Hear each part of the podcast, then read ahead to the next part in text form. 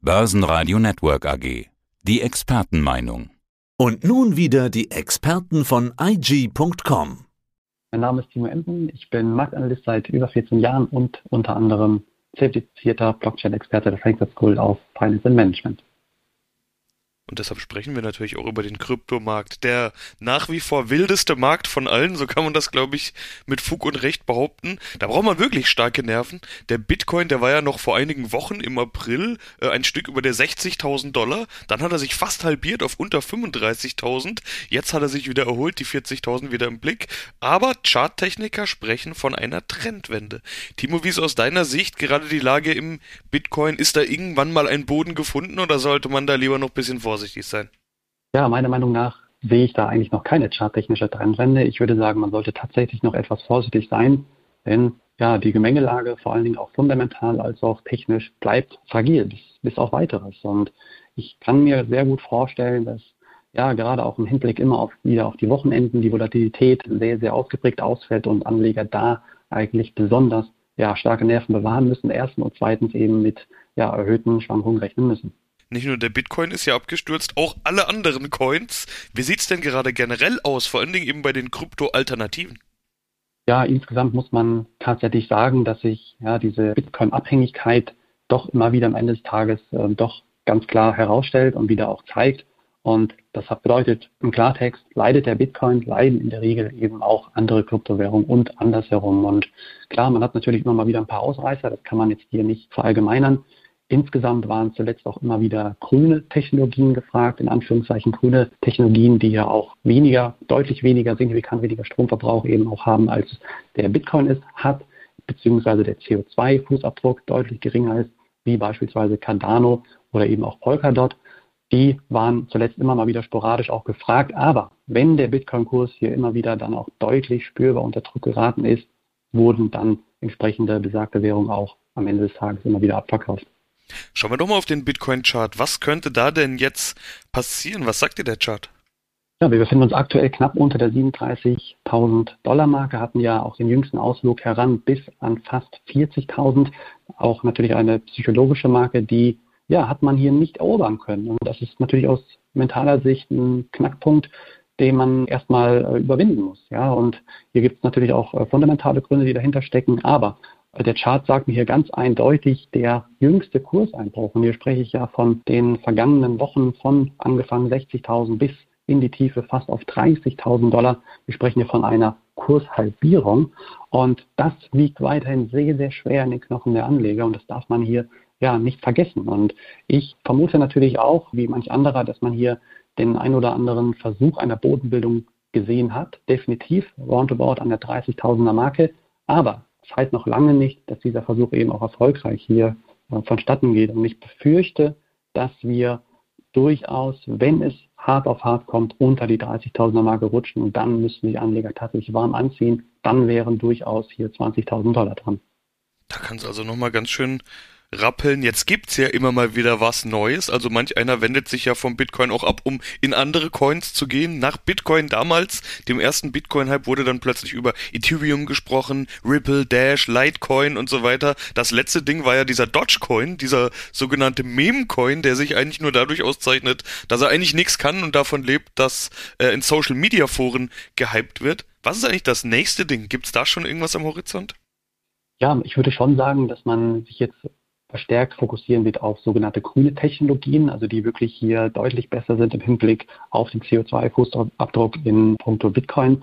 Das wird, glaube ich, der nächste Renner werden, meiner Meinung nach, nämlich natürlich begünstigt durch äh, Tesla-Chef Elon Musk, welcher sich natürlich hier dann ja auch, oder welcher die Rallye hier auch befeuert hat, die Suche nach grünen Technologien, weil er eben hier den Bitcoin-Stopp im Hause Tesla ja verkündet hat. Und insgesamt werden natürlich auch immer Technologien meiner Meinung nach gefragt sein, die den Bitcoin auch den Rang ablaufen können, auch vor allem technisch gesehen in puncto Transaktionen, Geschwindigkeit etc. oder eben auch Durchsatz.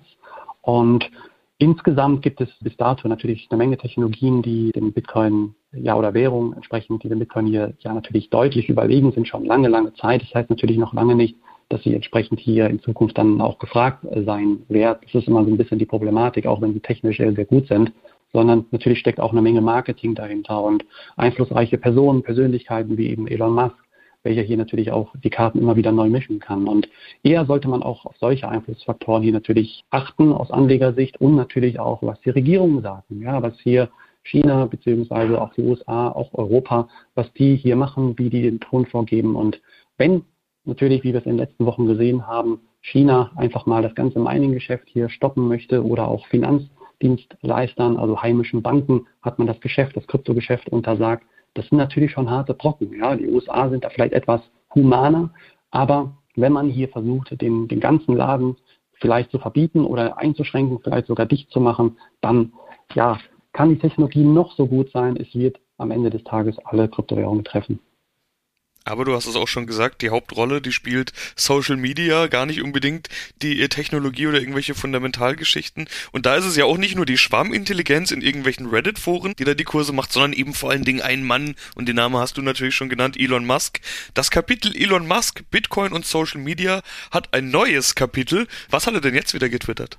Ja, sehr interessant. Brandneue Nachricht. Also Elon Musk hat tatsächlich ein gebrochenes Herz getwittert. Ja, hier könnte man verstehen, dass äh, die Liebe, seine Liebe zum Bitcoin hier mit beendet worden ist, denn er hat noch einen weiteren Tweet abgesendet, ja, wo ein Paar über eine Trennung diskutiert und das ist natürlich offensichtlich, ja, dass man hier, zumindest aus Anlegersicht, das in Verbindung mit Kryptowährungen, sprich mit dem Bitcoin hier in Verbindung setzen könnte. Und ja, das Problem ist natürlich, dass Elon Musk nicht unbedingt äh, die Karten auf den Tisch legt und sagt, was jetzt Sache ist, sondern er ist natürlich hier ein Garant dafür, dass immer wieder Spekulationen aufkommen. Und er ist, ja, so sagt man in der Social-Media-Welt, ein sogenannter Troll, welcher hier dann womöglich, klar, mit provozierenden Kommentaren einen verbalen Disput versucht zu entfachen. Das muss man ganz einfach so sagen. Und das wird sehr, sehr gefürchtet. Vor allem diese Art und Weise ist natürlich schon sehr, sehr schwierig und kompliziert. Und Elon Musk hat hier spätestens seit heute sein Vertrauen in die Anlegerschaft nochmal sehr, sehr stark in Mitleidenschaft gezogen. Ich habe mir die Tweets auch angeschaut und ich muss sagen, ich verstehe auch nicht, was er damit jetzt meint. Sind ja keine klaren Ansagen, sondern eben immer so kryptisches im wahrsten Sinne des Wortes, viel Interpretationsspielraum. Verrückt, dass er das macht und auch verrückt, dass er das machen darf. Also, wenn er das über Tesla twittern würde, dann gäbe es relativ schnell Ärger. Oder wenn man sich mal vorstellt, irgendein anderer CEO, irgendwie Herbert Dietz würde über VW irgendwas twittern und damit die Kurse beeinflussen, der würde ganz schnell verhaftet werden. Das wäre Marktmanipulation Spekulation. Bei Bitcoin beziehungsweise bei Krypto ist ja gerade eines der großen Faktoren und Argumente, dass da eben wenig bis nichts reguliert wird, dass ja sozusagen der Markt machen darf, was er will. Da können solche Phänomene eben auch mal vorkommen.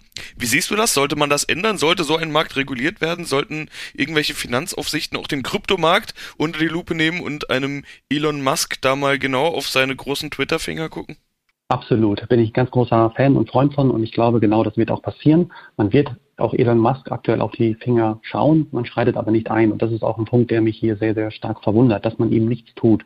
Und ich denke, es wird nicht mehr lange dauern, bis die Aufsichtsbehörden vor die Seitenlinie treten werden und dann auch einem Elon Musk sagen werden, Moment, so geht das nicht. Und das ist ja ein Reifprozess. Man steckt hier natürlich immer noch ein Stück weit in die Kinderschuhen. Bitcoin und Co. sind noch nicht vollständig erwachsen. Das muss man einfach so sagen. Und die Regulierung besitzt natürlich auch hier das äh, Potenzial, die Kurse deutlich nach unten zu drücken in Zukunft. Denn eine Regulierung ist kurzfristig gesehen natürlich erstmal schmerzhaft, weil man nicht wirklich weiß, was passieren wird. Und man hat mittlerweile schon sehr, sehr harte Maßnahmen auch angekündigt, dass auch in den kommenden Monaten durchaus hier was passieren wird.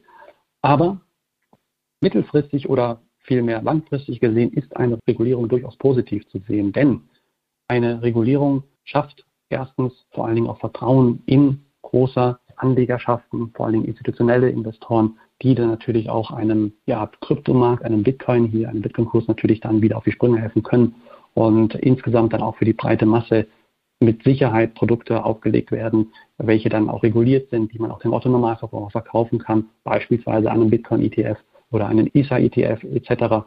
Und insgesamt ja, ist eine, eine Kryptowährung bzw. eine Regulierung von Kryptowährungen hier sehr, sehr notwendig und ja, der Markt schreit ja auch aktuell förmlich danach.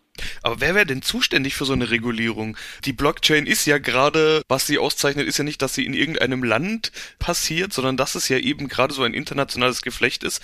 Wäre dann die Finanzaufsicht des jeweiligen Landes, in dem beispielsweise ein Elon Musk, in dem Fall wären es ja die USA, dann irgendwas twittert. Die Notenbanken können es ja auch nicht sein, weil gerade das macht ja die Kryptowährung auch aus, dass sie nicht notenbankreguliert sind. Wer wäre denn zuständig? Wer kommt überhaupt in Frage?